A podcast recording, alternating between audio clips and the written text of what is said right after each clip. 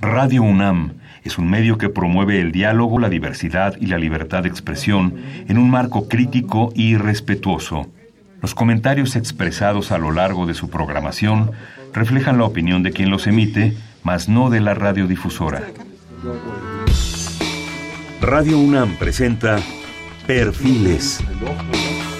Un espacio abierto al conocimiento y la crítica de los proyectos universitarios que transforman nuestro país. Conduce Hernando Luján. ¿Qué tal? ¿Cómo están? Buenas noches. Estamos en Perfiles, un espacio en donde conversar con las mujeres y los hombres que día a día forjan nuestra universidad.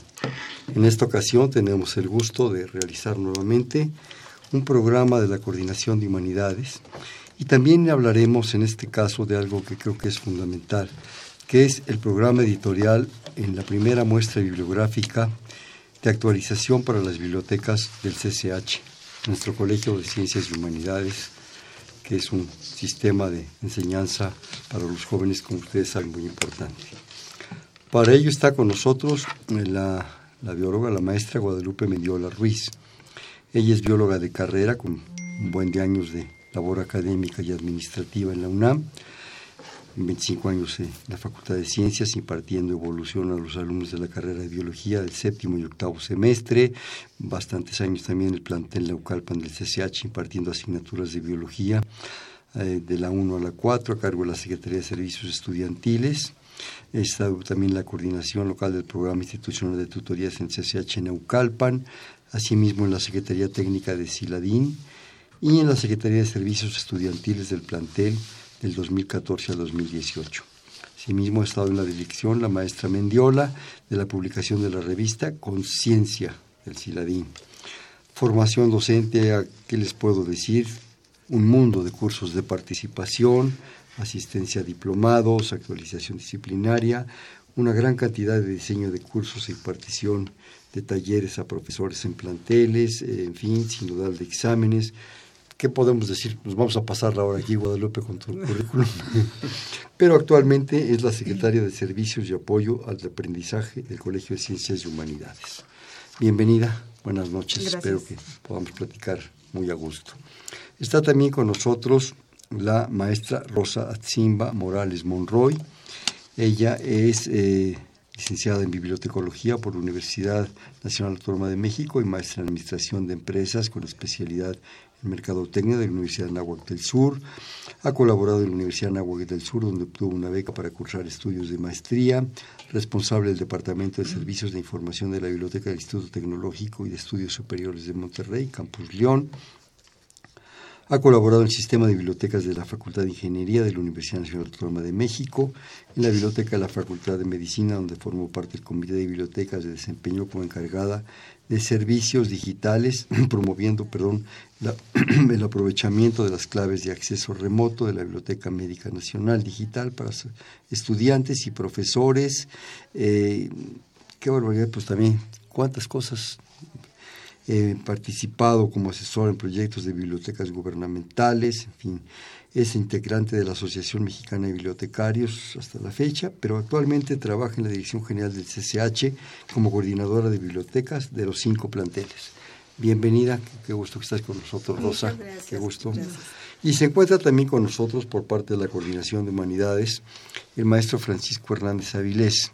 Él estudió letras hispánicas en la UNAM director de la revista literaria La Rosa Náutica, trabajó en la producción editorial de los libros del Rincón de la SEP, donde tiene varios libros traducidos del portugués, editó, eh, editó Historia y Muestra de la Literatura Infantil en México en edición CCM, en el mismo sello, coordinó la revista Leer y Leer, traductor de poesía y narrativa de la UNAM para Tierra Adentro, etcétera, Blanco Móvil, La Jornada, eh, profesor de la Escuela Nacional de Antropología e Historia, colaboración de la, revista Pálido Punto de Luz.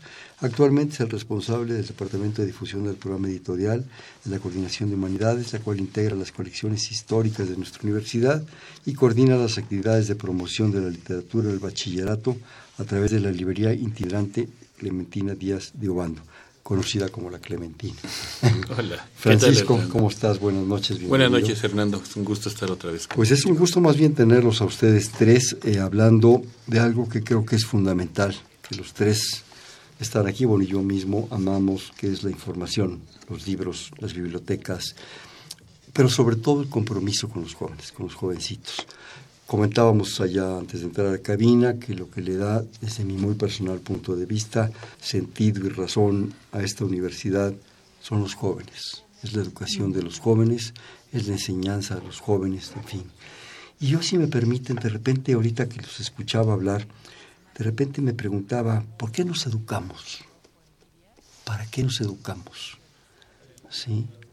O sea, de repente es en automático nos, nos, eh, forman en nuestra casa, nos obligan a ir a la escuela, a las eh, plastilinas, a los palotes, a las bolas, al kinder, y vamos, y vamos, y vamos, y vamos, y es un semestre tras otro y un año tras otro. Y de repente, yo creo que ya cuando estamos a estas alturas del partido como dinosaurios a punto de extinguirse, de repente se pregunta bueno, ¿y por qué? ¿Para qué? Yo creo que es ese afán de saber del hombre, es esa eterna curiosidad que no se va a detener y yo creo que eso requiere todo un sistema, una propuesta, una muestra que se ha acumulado a lo largo de muchos siglos. Desde que aprendimos a hacer eh, lapidaria para eh, descarnar mamuts, ¿verdad? Hasta cosas tan sofisticadas como las que estamos viviendo ahora. ¿Por qué nos educamos? ¿Para qué nos educamos? Y ahora con los nuevos medios y la información que se ha acumulado en la cultura es sorprendente, es maravilloso lo que estamos viviendo. Y nuestros jóvenes, como diría Rosario Castellanos, nuestra juventud llorando oculta el cadáver hecho poma, ya ves que hablan este mismo idioma, perdón, este es de López Velarde. Mm. Rosario Castellanos decía, la juventud es plena de latencias y raíces laboriosas como el junco. Nos toca hacerle esas raíces laboriosas y yo creo que ustedes son dignos representantes en esa área. Platíquenos, denos su versión de por qué nos educamos y para qué nos educamos. Guadalupe. Pues el por qué los educamos es por tener mejores generaciones cada vez, ser mejor que la anterior en conocimientos, en sensibilidad, en, el, en los valores, en, entender la naturaleza, entender al hombre como tal, sus relaciones humanas. Entonces todo esto, pues somos somos sapiens, Homo sapiens sapiens que somos los que estamos en, la, en una vanguardia que el resto de los animales, ¿no? Y además tenemos que cuidarlos a todo ese ambiente animal y vamos a ver que, lo, que el estudiante, bueno, no solamente es lo más importante, es lo único, es lo único importante. Y de ahí se, formación de profesores, formación de todos los recursos que se pueda hacer para apoyar el, aprendizaje de los alumnos. Desde el apoyo de un acervo de libros, de, de tecnología en computadoras, desde en los laboratorios, etcétera, una serie de cosas que permiten que al, alumno lo podamos apoyar en lo que él va a requerir. Rosa. Pues yo completaría lo que dice la maestra Lupita con algo, que es que por naturaleza el hombre es curioso. ¿sí? Hay una curiosidad infinita por conocer lo que le rodea, este, por ir más allá, eh, de comunicarse y también de trascender. Entonces yo creo que mucha de la parte de la que nosotros traemos de nuestra casa que nos eh, incitan a, saber más, a querer conocer más, ¿sí? lo trasladamos pues aún también en estos tiempos a, a tratar de, de, de, el que sabe más puede abarcar más, ¿no? Entonces yo creo que esta curiosidad infinita es la que nos mueve, nos mueve primero y de ahí podemos irnos pues a la observación, ¿sí? a la investigación y después a plasmar eso que ya investigamos, eso que ya reconocimos para compartirlo. Escuché por ahí a alguien que decía, este, ¿por qué el, hombre escribe? Porque, eh, ¿Por qué el hombre escribe? Para no sentirse solo hay un mensaje que quiere compartir y tal vez de todo lo que va encontrando a su paso. Eso por mí sería un, el motivante principal. Es una forma de memoria, ¿verdad? Francisco, ¿tú cómo la ves? Bueno, yo creo que nuestra vocación como maestros también tiene que ver mucho con el papel que jugamos dentro de la Universidad Nacional. O sea, el perfil de la UNAM es, es un perfil muy peculiar. Una universidad que, tiene una vocación humanista, una vocación científica, una vocación popular. Es muy importante, en, este tipo de, de, universidades es muy importante formar jóvenes que generen información, que generen conocimiento, porque ya está superada esa época en donde eh, solamente se requerían jóvenes repetidores de información. Yo creo que buena parte de la vocación del universitario, ya sea en Colegio de Ciencias Humanidades o Escuela Nacional Preparatoria, es formar jóvenes críticos que generen información, que generen conocimiento y que de, una manera activa. Precisamente por eso eh, tenemos estas, estos proyectos en donde los maestros, las entidades, la, todo lo que es el gran aparato universitario está tratando de sacar un alumno o 160 mil, o todos los que haya, con un perfil un perfil de un joven transformador de este país. O sea, porque a final de cuentas educamos para crear profesionistas que regresen a la sociedad pues ese conocimiento, ese servicio que le está, que le está otorgando la misma universidad. Un compromiso, ¿no? Un compromiso con una universidad plural, laica, impactante, nacional. Exacto. Pero lo que nos trae aquí es algo, yo creo que más puntual. Ahorita un poco dimos un poco un marco general que es un proyecto muy intenso, muy interesante sobre el asunto de eh, las, la información, las bibliotecas en, el Colegio de Ciencias y Humanidades. Yo creo que lo que ustedes, y si no por favor me corrigen, trasciende simplemente de ese concepto que tenemos de la biblioteca el espacio cerrado, muy a veces inamovible, que eso ya es casi, casi eh, renacentista, ¿verdad? Es algo, es algo vivo, es algo profundamente intenso y ustedes lo están haciendo muy intenso a través de sus múltiples compromisos, en el cual la información fluye y se integra y se desmembra y la están haciendo de otra manera. Y, y, bueno, la coordinación de humanidades está apoyando mucho en ese sentido. Platícanos como tal de esta, de esta propuesta, Guadalupe y Rosa, de este, de este proyecto para en un momento dado darle a ese joven del CCH, jovencitas, jovencitos, 15, 17 años, qué barbaridad quien los volviera a tener, ¿verdad? para, para, que, para que integren una cantidad de información que yo creo que de repente se, ven, se siente uno hasta apabullado la barbaridad de cosas que tenemos y que ahora con los medios electrónicos se deja venir así de como, como tsunami, ¿no? Por favor.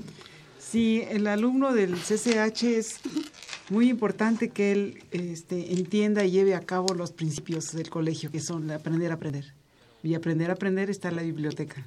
Es uno de los principios en donde él puede buscar información y puede también en cómputo, en la parte de no solamente en libro, sino también en Internet, por diferentes vías, pero en la biblioteca es, es este, insustituible. Es una forma de poder aprender, aprender y a buscar la información que se requiere. Y la otra forma de aprender a hacer es a través de la información que se obtuvo en la, en la bibliografía. Y el aprender a ser como persona te está dando formación, una formación ética y de valores que se, que se requieren. ¿no? Entonces, todo eso en conjunto hace que el alumno vea que en la biblioteca podemos encontrar muchas cosas. Rosa.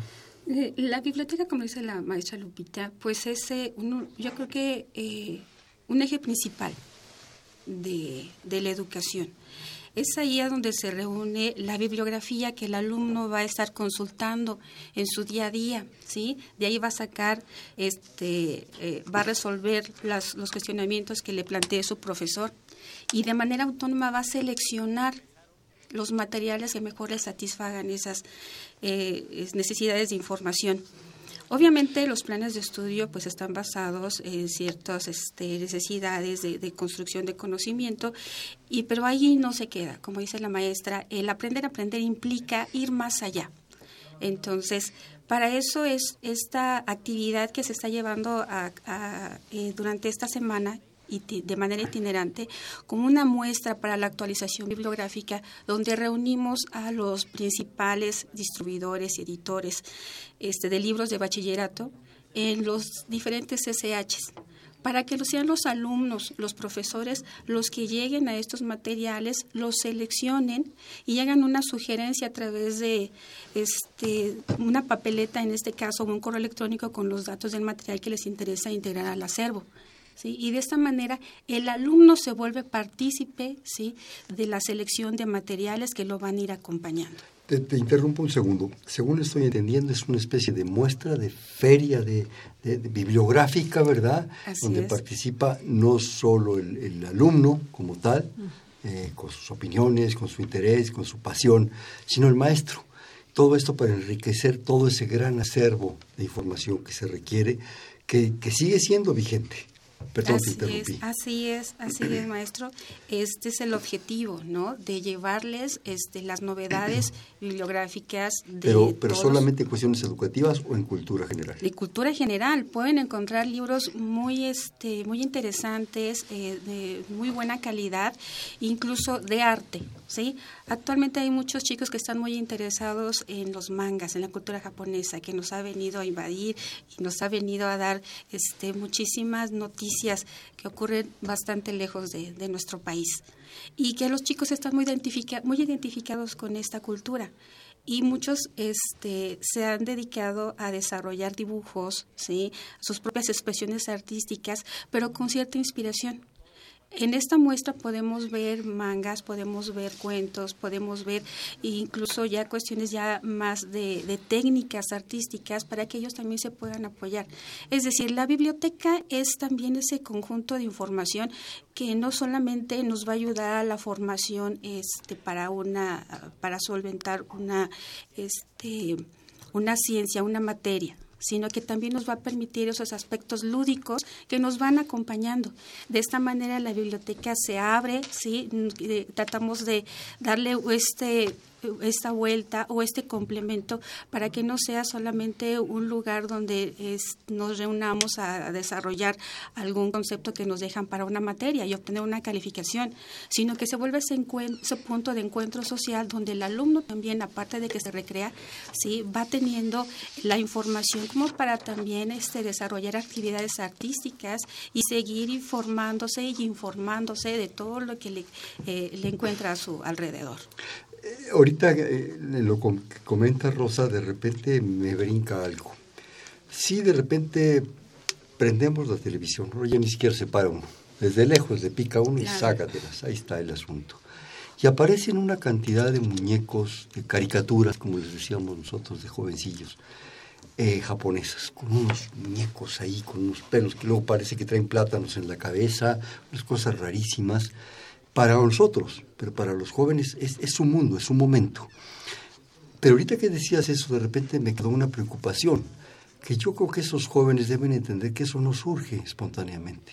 No es la generación espontánea, diríamos, ¿verdad, Guadalupe? Yo creo que hay una gran tradición, ¿sí?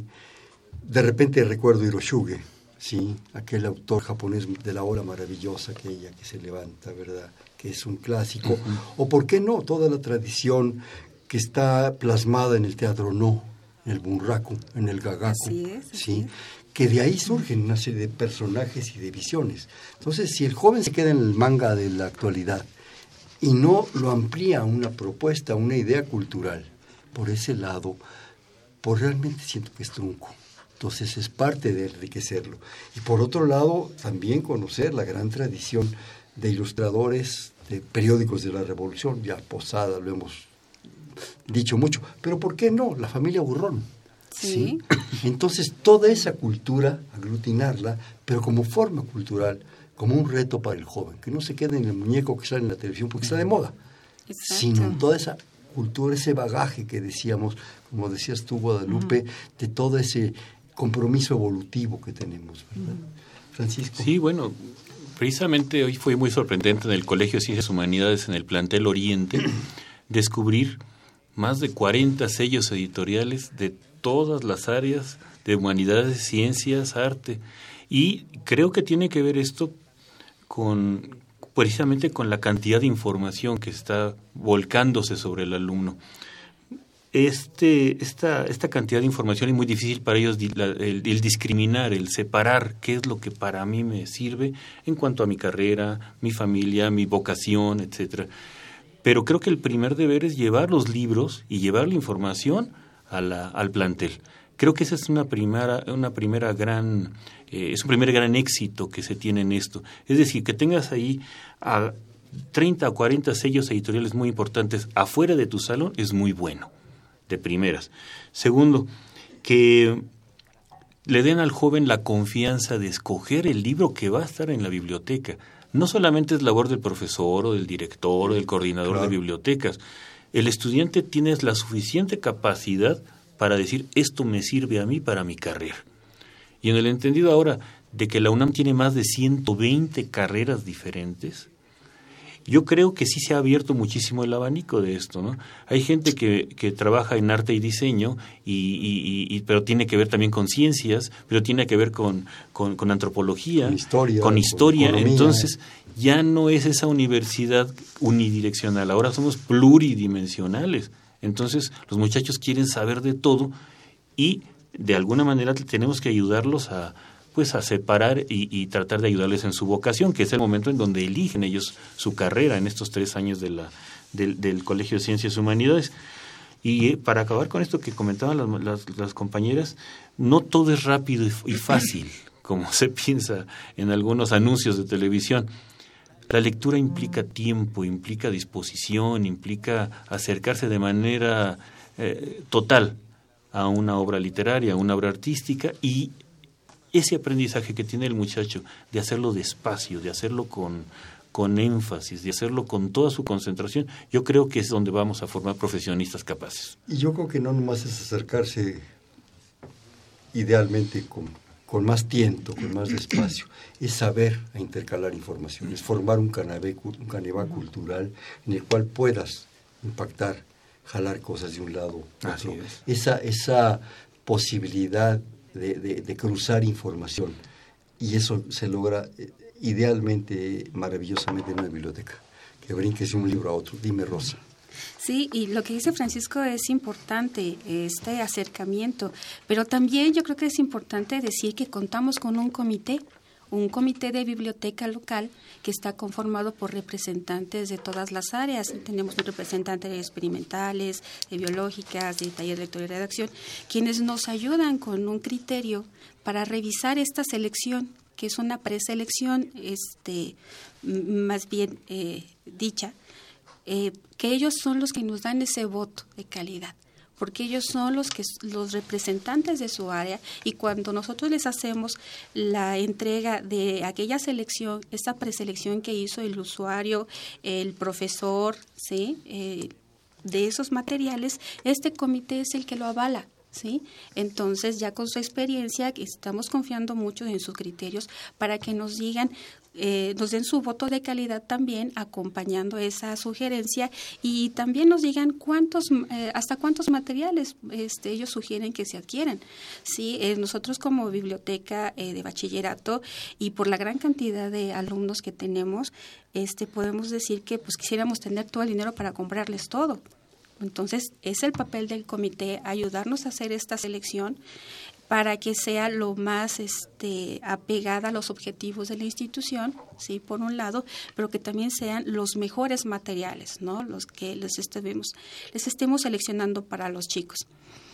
Este, ¿qué otra cosa? Entonces, este comité tiene eh, una, eh, directriz, una directriz sí, que nos marca la Dirección General de Bibliotecas, ¿no? Porque ellos son los que también nos aportan el presupuesto y nosotros nos apegamos a este plan de desarrollo de colecciones, ¿sí? Que tiene que ver, pues, con hacer esos presupuestos los más eficientes y, pues, los contenidos de la biblioteca, de la bibliografía, pues, también los más ricos para el mejor aprovechamiento. Sí, yo creo que no solamente, bueno, todo lo que acaba de decir la profesora es cierto, y además todo lo que se necesita la investigación necesita la biblioteca. todas las actividades curriculares de las materias tienen que acudir a la biblioteca para que junto con profesor y biblioteca y los conocimientos que adquieren, eso les permita tener el mayor conocimiento de la materia o la asignatura que están cursando.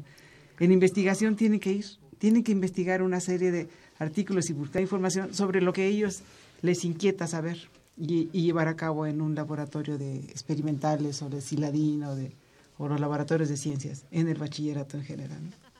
Claro, una, una, duda que me surge con todo esto que, ustedes plantean, las bibliotecas de los SHs, qué pregunta tan absurda voy a hacer, ¿son suficientes? Yo creo que nunca va a ser suficiente una biblioteca. Pero, pero ese acervo que a lo largo, comentábamos, dentro de un par de años, el CSH, el Colegio de Ciencias y Humanidades, cumple 50 años. se dice fácil, ¿no? Eh, recordamos aquella creación, ¿verdad?, que fue espectacular por el doctor González Casanova y el doctor Leopoldo Sea fueron los promotores. Pero en esos 50 años, esas bibliotecas, ustedes Tú como bibliotecaria, la maestra como especialista en todo este tipo de información, tú mismo, Francisco, ¿cómo las perciben? ¿Cómo las ven? Pues yo quisiera eh, dar, este, comentar lo siguiente. También una biblioteca, aparte de, eh, decimos, no es suficiente. Siempre se requiere más, siempre se está tratando de actualizar en revistas, en libros más actualizados, etcétera. Pero también para los alumnos que acaban de egresar, en el primer, en el primer semestre eso, acuden a la biblioteca porque tenían, había libros que les pueden reforzar algo que quedó pendiente y acuden, regresan a las bibliotecas que del, del, colegio están suficientemente este, con los libros que ellos requieren, ¿no? Y no queremos decir de que ya, ya tenemos todo, no, siempre hay algo que nos hace falta, pero que aún así los alumnos regresan a hacer algunas consultas que ellos saben que existe libros ahí, que no los encuentran. Y, y, yo creo que es muy importante decir también que eso es una realidad. La biblioteca del bachillerato puede ser que sea la primer biblioteca que visita un alumno. Es cierto. Hay algunos alumnos que tenemos que vienen de, escuelas este, públicas, sí, que tal vez no tenían un programa de información robusto como puede ser una privada, ¿no? Que les hacen visitas guiadas a bibliotecas públicas privadas, etcétera. Y hay un tipo de dinámica diferente. Entonces, eh, aquí hay un, un punto muy importante, sí, que para algunos, sí, no me gustaría manejarles porcentajes, vamos a hacer un, una, este, un estudio de esto, pero sí, es una realidad. Para muchos alumnos, la biblioteca del bachillerato es la primera biblioteca que pisan. Y así como lo dice la maestra Mendiola, sí, es cierto, hay muchos exalumnos sí, este, que ya están en grados superiores que regresan a su biblioteca del bachillerato.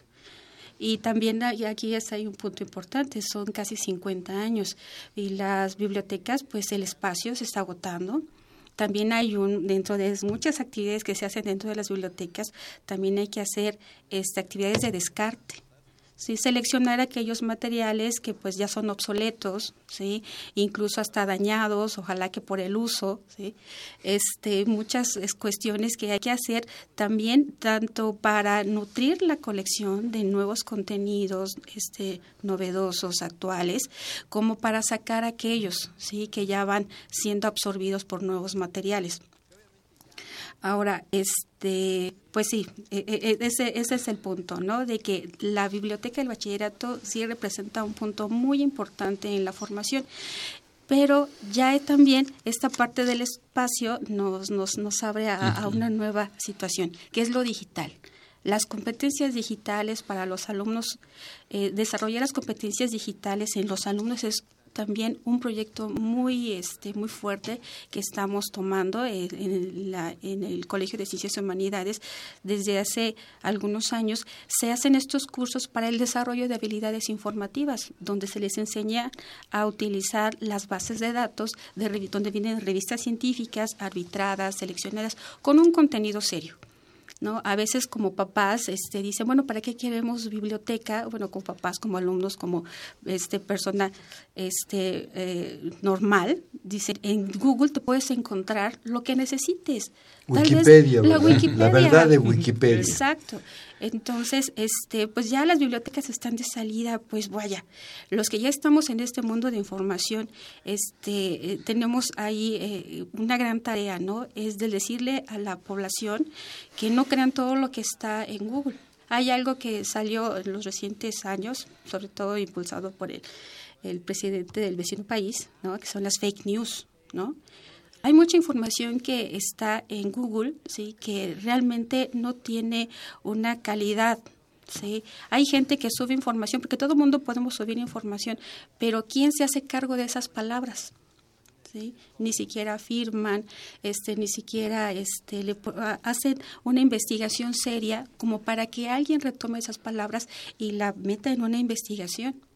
Entonces, les enseñamos a los alumnos a eh, buscar información en las herramientas adecuadas que ya un cuerpo multidisciplinario de la Dirección General de Bibliotecas ha seleccionado. Entonces, si a esto también lo estamos sumando las habilidades de los chicos, que ahorita ya la mayoría desde los 12 años maneja un celular inteligente, ¿sí? si le damos este, las herramientas necesarias para que aprenda a navegar bien sobre la información, a descartar aquella que no es verídica, a, a hacer un, realmente una buena selección de información, va a subir este inmediatamente su, su, calidad de investigaciones. Entonces, ¿qué les parece a los profesores de dejarles una tarea a sus alumnos y recibirla con la mejor bibliografía de un journal inglés, este, de Australia, de cualquier parte del mundo, de un comité editorial que lo aprobó la semana pasada. Yo creo que parte de la enseñanza también de la información de las bibliotecas es aprender a discernir lo bueno de lo no tan bueno, lo verdadero de lo falso. La información tiene una hermana gemela, que es la desinformación, la manipulación. Entonces, eso va emparejado. ¿sí? Yo puedo hablar de las campañas de Napoleón, ¿verdad? Desde muchos puntos de vista Claro, una cosa es la de los franceses, otra cosa es la de los ingleses, otra cosa es la de una gente totalmente a lo mejor ajena a ese momento y ese tiempo en Europa. Y tengo, tengo que aprender cuál es lo que en realidad sucedió, sus antecedentes y sus impactos posteriores. Sí, ese es un poco el deber también de los editores, ¿no? Los, los, editores universitarios tienen esa, esa preocupación y esa responsabilidad. Precisamente la coordinación de humanidades tiene un programa editorial integrado por las colecciones históricas de la universidad, la Biblioteca del Estudiante Universitario, la Biblioteca Scriptorum, pero hay una colección que fue diseñada para CCHs en 1970, la colección Lecturas Universitarias. Magnífica. Magnífica, en donde a través de antologías muy bien, muy, muy bien hechas, muy bien creadas, estructuradas, sustentadas, pues se podía llevar el curso completo o por lo menos la mitad de las asignaturas. El proyecto ahora de la Coordinación de Humanidades es reeditar aquellos libros clásicos de lecturas universitarias actualizados, buscando ya las, las, nuevas cédulas, la nueva información. Incluso estos nuevos libros de lecturas universitarias tienen ya los, los, los índices y las referencias a Internet. Son libros que en los años 70 fueron muy importantes antologías de Miguel León Portilla, de Gastón García Cantú, de Sánchez Vázquez, de Álvaro Matute y todos estos maravillosos maestros. En biología también hay unos, ¿verdad, Guadalupe? Sí. No recuerdo ahorita de quién fue, pero magnífico. Ya inconseguibles totalmente. Entonces, entonces nuestra tarea es recuperar esos libros, reeditarlos y lanzarlos, relanzarlos otra vez en el Colegio de Ciencias Humanas. Y hoy en la mañana pues fue un éxito también está acercar estos libros a los muchachos, ¿no? Claro. ¿Me permiten hacer un corte, por favor? Sí. Estamos en Perfiles, es un espacio en donde conversar con las mujeres y los hombres que día a día forjan nuestra universidad. Programa más de la Coordinación de Humanidades y en este caso hablando del programa editorial en la primera muestra bibliográfica de actualización para las bibliotecas del CCH. Estamos con la maestra Guadalupe Mendiola, con la maestra Rosa Tzimba Morales y el maestro Francisco Hernández. No sé si estamos accesibles al, teléfono porque estamos en otra cabina. Ah, me dice, me dice el amigo Baltasar que sí. Estamos en el 55 36 89 89. Les repito, 55 36 89 89. Este, un segundo para respirar, tomar agua y Perfiles. ¿Por dónde te quieren seguir? Un programa de Radio UNAM.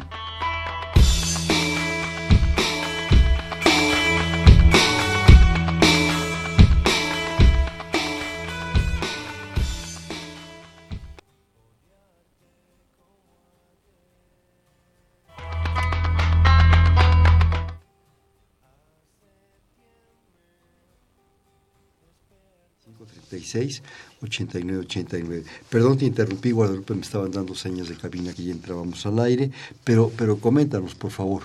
Sí, decía que Es cierto que los, eh, el libro tiene una elaboración, una elaboración que consume muchas cosas ambientales, que son los, los árboles. Claro. Entonces, eso va a tener que ir cambiando. demasiada celulosa, ¿verdad? Demasiada celulosa. Entonces, lo que sí se tiene que ir haciendo y que se está haciendo es los libros en Internet.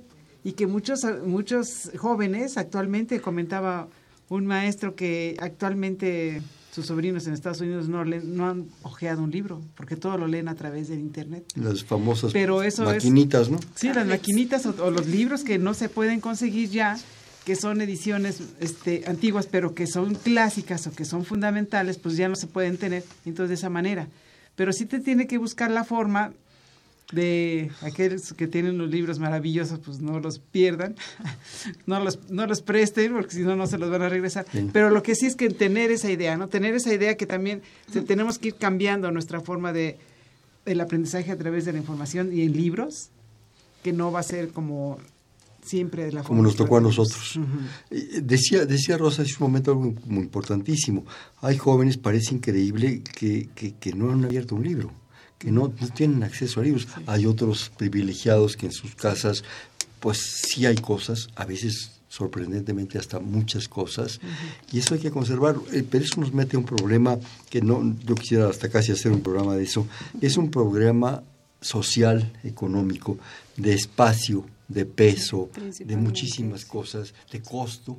O sea, hay libros, yo recuerdo en la facultad, nuestros libros, Guadalupe, recuerdas de, de texto, ¿verdad? Comprar un Leninger en aquella época costaba 500 pesos. O sea, lo que era para un estudiante que comíamos con 5 pesos, comprar un libro de 500, pero que además era un mamotreto que había que hacer pesas para cargarlo, ¿no? Maravilloso, pero, pero, en fin. Entonces se conlleva toda una problemática, Francisco. Sí, yo creo que el, el, proceso de actualización del libro, cómo va transformándose, ha sido pues una discusión de los últimos 20 años.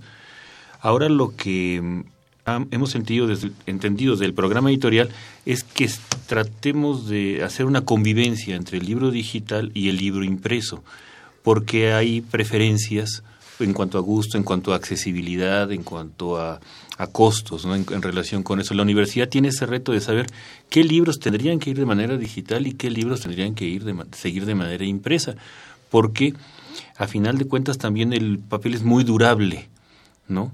Las, yo conozco las bibliotecas del CCH y tienen libros perfectamente bien conservados desde 1971.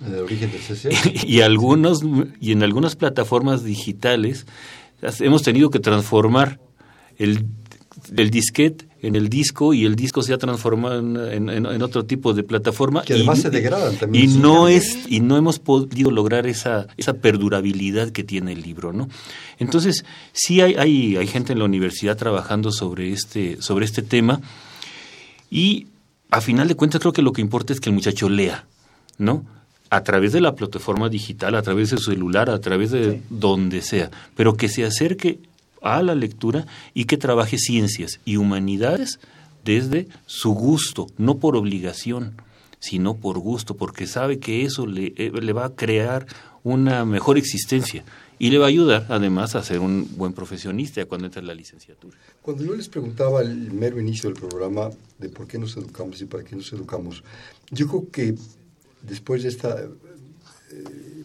propuesta de ustedes, esta intervención hasta ahorita, percibo que existen dos formas, una dicotomía. Uno, nos educamos por costumbre, nos educamos porque nos lo imponen, nos educamos porque la sociedad nos lo exige. Ah, eres un nini, ¿verdad? Porque ni estudias, ni trabajas, ni sirves para nada. ¿No? Pues por lo menos estudio, ¿sí? Pero yo creo que hay una posibilidad muy importante, que es una cosa es estudiar, obtener los diplomas, obtener las calificaciones, que me digan, pues ya eres esto, ya eres preparatoriano o CCHero, o ya estás estudiando ingeniería y ya la acabaste, en fin. Pero yo creo que ahí también hay un problema cultural, que para mí en lo personal es fundamental, tan fundamental como el otro, ser hombres cultos, ser hombres de nuestro tiempo.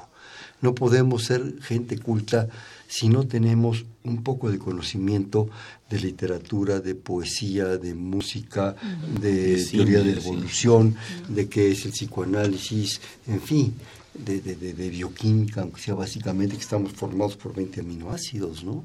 O sea, yo creo que también es eso, es hombres cultos.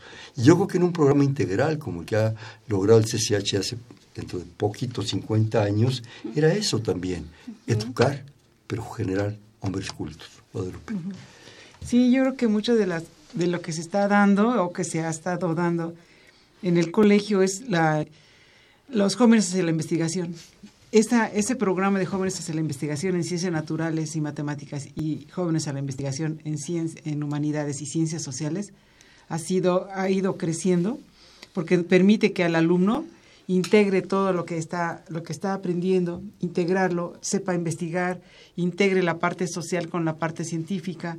Entonces, eso ha permitido tener también conocimiento y acercarse a, que el, estudiante cerca también de los investigadores, esos que aparentemente uno se los imagina así como inalcanzables y que no se puede hablar con ellos o que qué harán en su este, laboratorio. Jóvenes en la investigación permite eh, que algunos alumnos de, ese interés puedan hacer estancias en, en, los, en los institutos. ¿sí? Y eso es de gran interés y además hacer investigaciones que de ellos les nace como decir, yo quisiera saber qué es lo que está pasando con esto Entonces, ese tipo de programas nos permite eso, nos permite saber sobre la atmósfera con programas como la estación meteorológica. Entonces, muchas de esas cosas el colegio lo está dando está incrementando eso y a los alumnos les atrae, eh, los inquieta y los va a llevar a la lectura. Claro. Eh, Rosa. Pues yo creo que es algo muy importante lo que te estabas diciendo. Eh, poner una balanza que es lo que queremos. Este, la actualización, ¿sí? por un lado, la gran difusión que nos permite los medios este, electrónicos también la preservación, ¿no? Eh, todos en nuestra vida de, de, estudiantes, en nuestro paso por las aulas, pues de repente nos encariñamos con un profesor, con una materia y conservamos también esos, esos documentos, ¿sí? Pero ya se vuelve parte de, porque se vuelve parte de nuestra historia, ¿no? En este crecimiento. Pero si a esto le añadimos que un documento que nos encontremos o que también nosotros podemos crear la magnífica difusión que tiene a través de los medios digitales, pues bueno, eso nos pone en esta disyuntiva, ¿no? Pero efectivamente, como dice este el papel y el un libro impreso y un libro digital son solamente formatos. ¿Sí? Finalmente, eh, también los que estamos muy acostumbrados a leer en papel, ¿sí? en el medio digital, podemos ya también ampliar el tipo de letra, ¿sí? Este, hacerlo, hacerlo más cómodo para nosotros, ¿no? Este, alguna vez en un avión, eh, una persona que iba sentada a mi lado saca muy pomposamente su laptop, ¿no? Y este, su tablet, y empieza a leer digital, y pues yo saqué mi librito, ¿verdad? Lo pongo en las piernas y comienzo a leer. ¿Y crees? Se le acabó la pila a él. Y me volteé a ver y me dice, pues, qué buena lección me da usted. Pues nos reímos y, seguimos seguimos el vuelo esta vez este, comentando acerca de los libros. Perdón, este, pero sí como dice eh, la maestra Guadalupe, también en la biblioteca queremos hacer una dinámica muy especial con estos grandes hombres de ciencia para que desde la biblioteca, sentados en una sala de lectura con los alumnos a su alrededor, ¿sí? se vuelvan libros vivos, ¿sí? y que bajen este hay, uh, que baje de su pedestal, diría la maestra Lupita, pero yo creo que hay mucha gente que estaría muy interesada en acompañarnos, en compartir sus conocimientos y dejar que los alumnos se acerquen a ellos como verdaderos libros vivos y le hagan una pregunta. ¿Sí?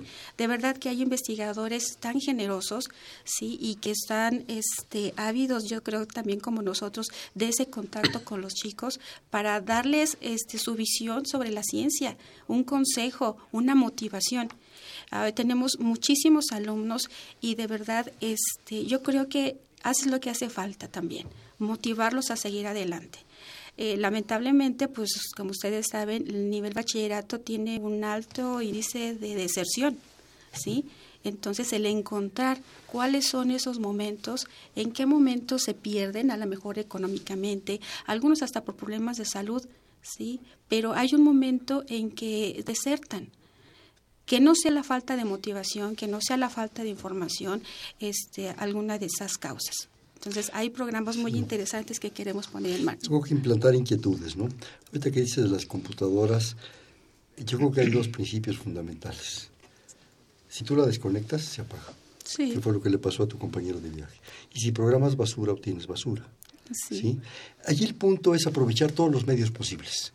La civilización nos está ofreciendo esta posibilidad, pero hay que ponerla en su justo medio, en su Así justa es. medida, como también el libre, como también tantas cosas. Si no tuviéramos en este momento acceso a los rollos del Mar Muerto, si no tuviéramos acceso a las tabletas cuneiformes de Ur, ciudad de los caldeos, si no tuviéramos acceso a tantos y tantos documentos que se han ido acumulando, pues tendríamos un- unos huecos en la historia de por sí, los tenemos impresionantes.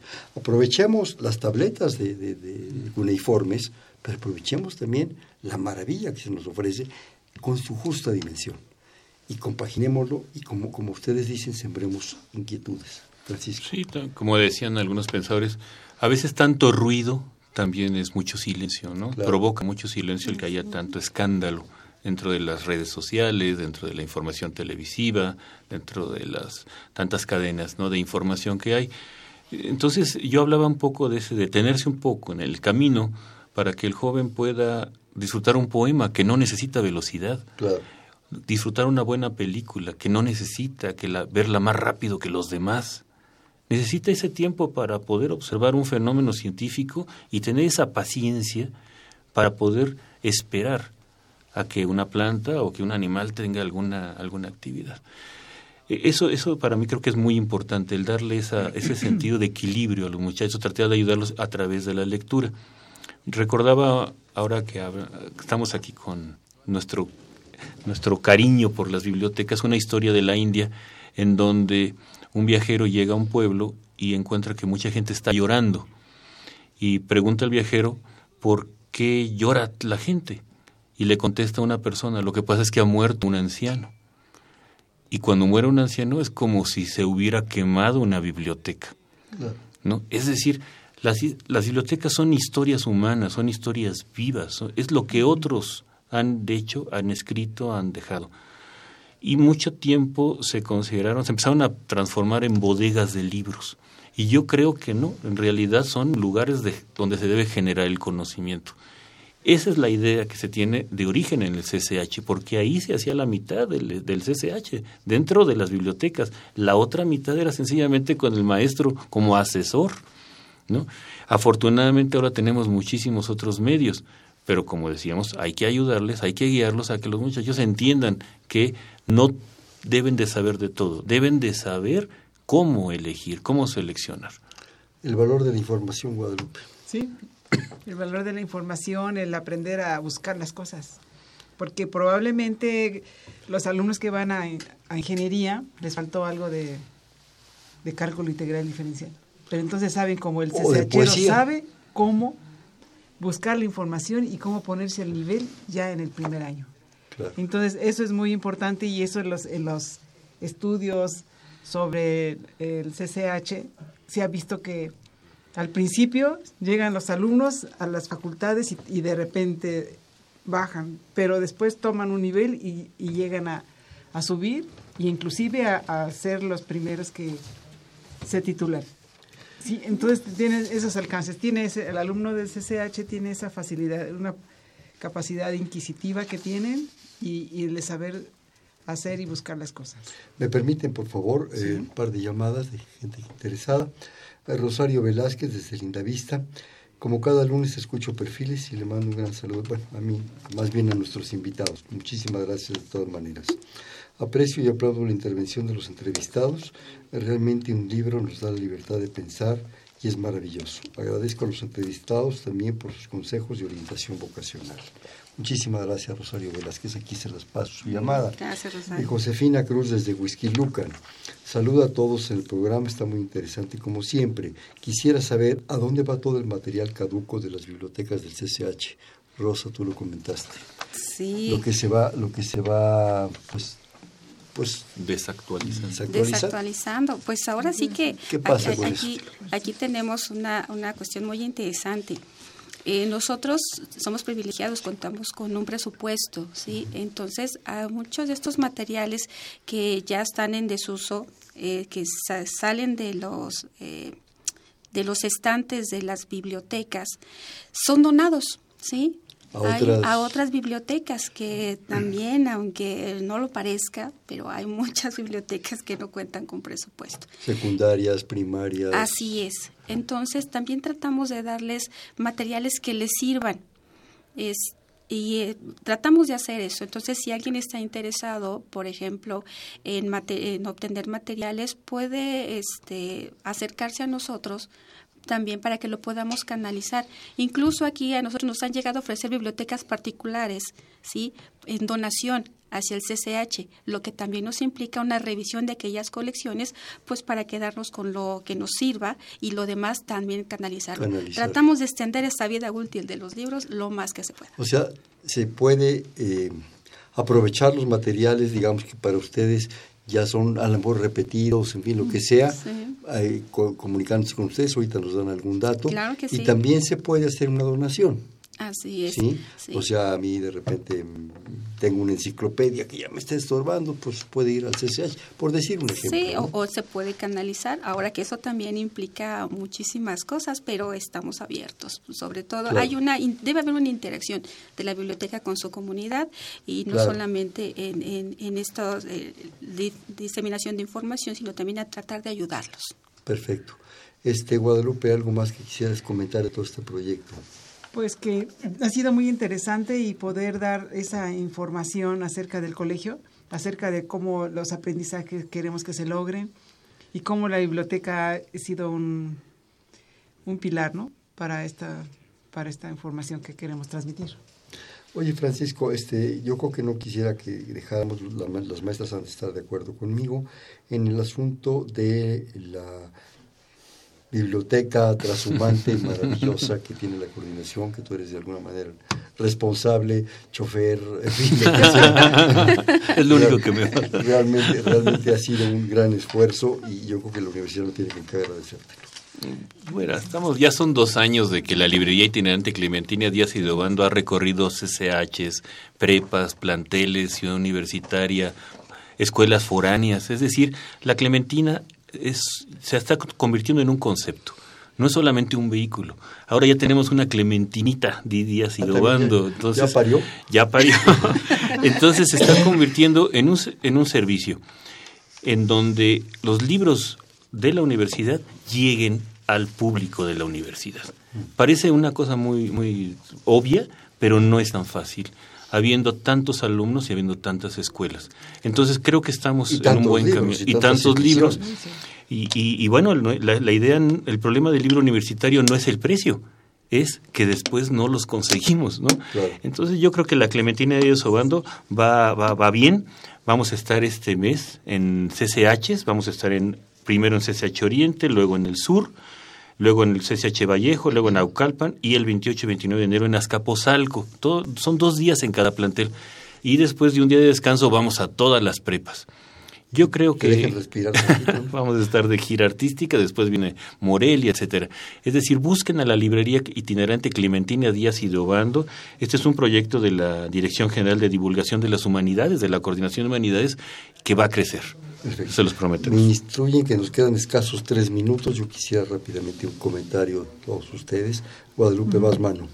Sí, bueno, eh, yo quisiera comentar que la, este, la educación es, es fundamental. Debe ser una parte de, de que el alumno la requiera, que el alumno tenga ganas de y no como obligación. Y que esta, esta educación es a través, muchas de estas es a través de que el maestro ha, ha influido siempre sobre como qué, por dónde ir o, qué, preferencias sobre ciertas materias, sobre ciertas asignaturas, ¿no? Eso nos puede Rosa. Pues yo como bibliotecóloga eh, les digo que la biblioteca puede ser tan dinámica o tan estática como uno la quiera vivir. Hay miles de cosas interesantes, hay cosas eh, que nos pueden ayudar en nuestra formación, obviamente, pero también mucha extensión de la cultura.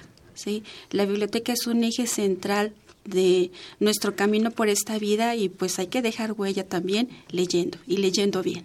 Y enseñando a leer a otros. Así. Francisco. Pues yo creo que es una gran oportunidad de reacercarnos al Colegio de Ciencias y Humanidades en ver todo lo que hace en ciencias, todo lo que hace en deportes, en cultura, en humanidades y, eh, y, y también entender que en un país en transformación un colegio como el Colegio de Ciencias y Humanidades de la Universidad va a ser fundamental para lo que va a pasar en este país. Perfecto. Bravo. Tú ya lo sabes, Francisco, vamos a jugar bote pronto. Le digo una palabra y ustedes me dicen la que se les venga inmediatamente a la mente. Conocimiento, Guadalupe. Conocimiento. Para todos los, eh, para todos los alumnos del colegio. Una palabra. Libro. Francisco. Felicidad. Biblioteca. biblioteca. Es aprendizaje. Avance. Vi- vida. Libro. Libro. Este, enseñanza. Vida. UNAM. Dilapidación de libros. Muerte. Muerte.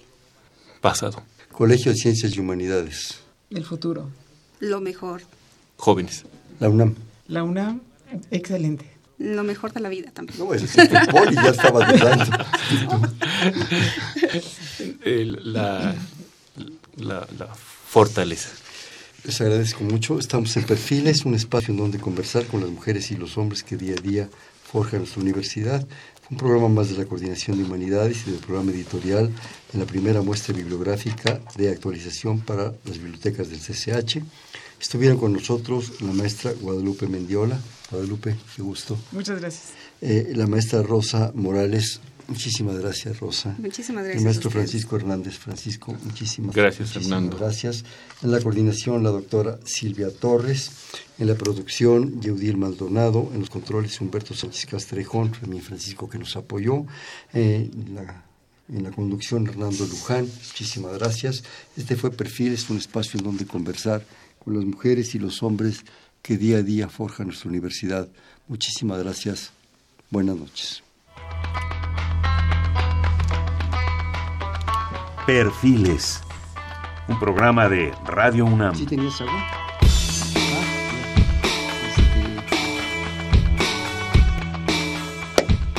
No se acabó el programa, se me acabó el tiempo.